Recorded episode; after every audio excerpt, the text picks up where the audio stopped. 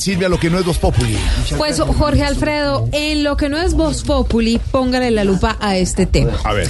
Claudia López, la alcaldesa de Bogotá, se comprometió o se ha comprometido con un proyecto de infraestructura que podría beneficiar a más de 400 mil personas en San Cristóbal Sur. Oiga lo que ha dicho al respecto la alcaldesa en repetidas oportunidades de contratar, de sacar a licitación. Espero que ustedes muchos aquí también estén interesados y participen.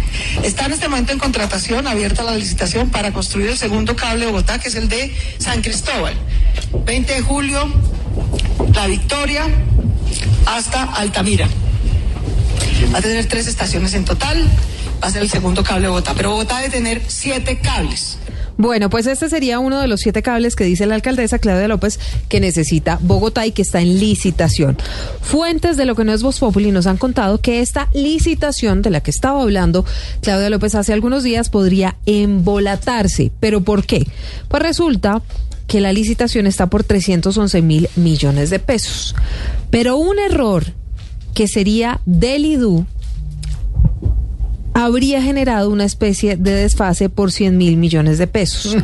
Eso lo que significa, Santi, en plata blanca es que en realidad ese proyecto cuesta más de 400 mil millones de pesos, y no los 311 mil millones de pesos por los que está la licitación. Todo esto, insistimos, por lo que sería un error del IDU.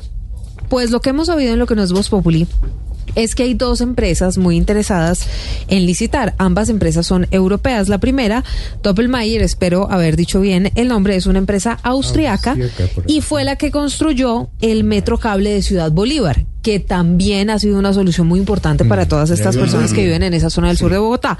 La otra empresa es francesa, es Poma, y ha construido, por ejemplo, el cable de Pereira, eh, y varios también en Medellín. Pues al parecer Vamos a saberlo mañana que a las 9 de la mañana se abre la licitación, pero al parecer estas dos empresas, digamos que están en la capacidad de construir lo que se requiere, podrían declinar porque el presupuesto no alcanza. Claro. Y es que, claro, mm. viéndolo bien, se necesitan 400, más de 400 mil millones de pesos y solo son 300 mil.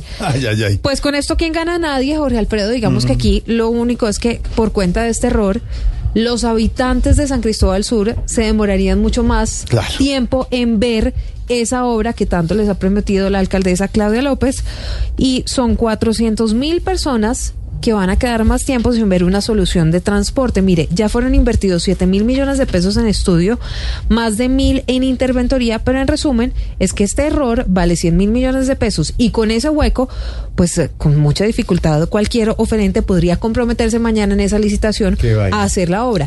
Entonces esto lo, que va a generar es más demora. Lo que no es voz pública tiene que ver con la alcaldesa que anda por Corea, ¿no, Santi?